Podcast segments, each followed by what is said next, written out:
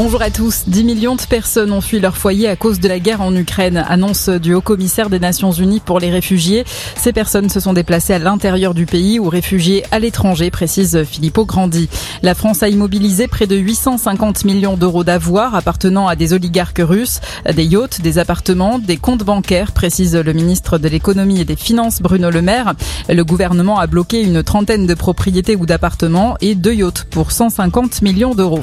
C'était il y a dix ans, les attentats de Toulouse et Montauban. Des hommages se déroulent en ce moment à Toulouse en mémoire des sept victimes du djihadiste Mohamed Merah.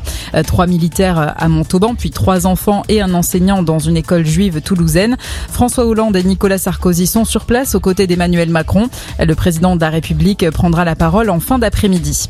Ce drame euh, en Belgique, un automobiliste a tué six personnes en fonçant dans la foule lors d'un carnaval. Ça s'est passé tôt ce matin à la Louvière. Euh, dix personnes sont gravement blessées, 27 légèrement. Selon la police locale, la voiture était occupée par deux personnes qui ont été interpellées. Elles ne sont pas connues des autorités judiciaires pour des faits similaires. On ne connaît pas encore leur motivation.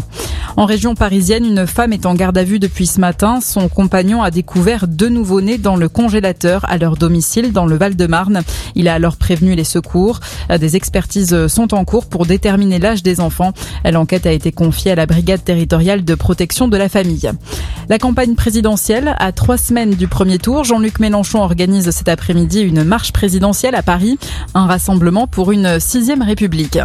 Et puis le sport avec le foot et la suite de la 29e journée de Ligue 1. Lourde défaite du PSG à Monaco 3-0. La quatrième défaite des Parisiens cette saison en championnat, mais il reste largement en tête de la Ligue 1.